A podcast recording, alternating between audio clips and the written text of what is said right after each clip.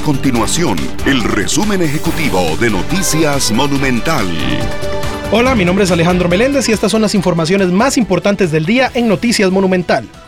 La Asociación Costarricense de Operadores de Pensiones ACOP advierte que permitirles a las personas retirar el 30% de su pensión complementaria provocaría un aumento en las tasas de interés.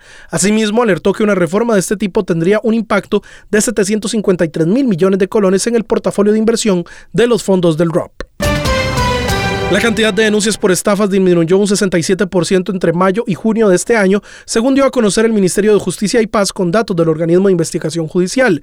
En la cartera que administra el sistema penitenciario aseguran que esta disminución obedece a los operativos en los centros penales, ya que en los últimos días se extendieron las revisiones a las zonas cercanas a las cárceles y a los privados de libertad que son monitoreados mediante una tobillera electrónica.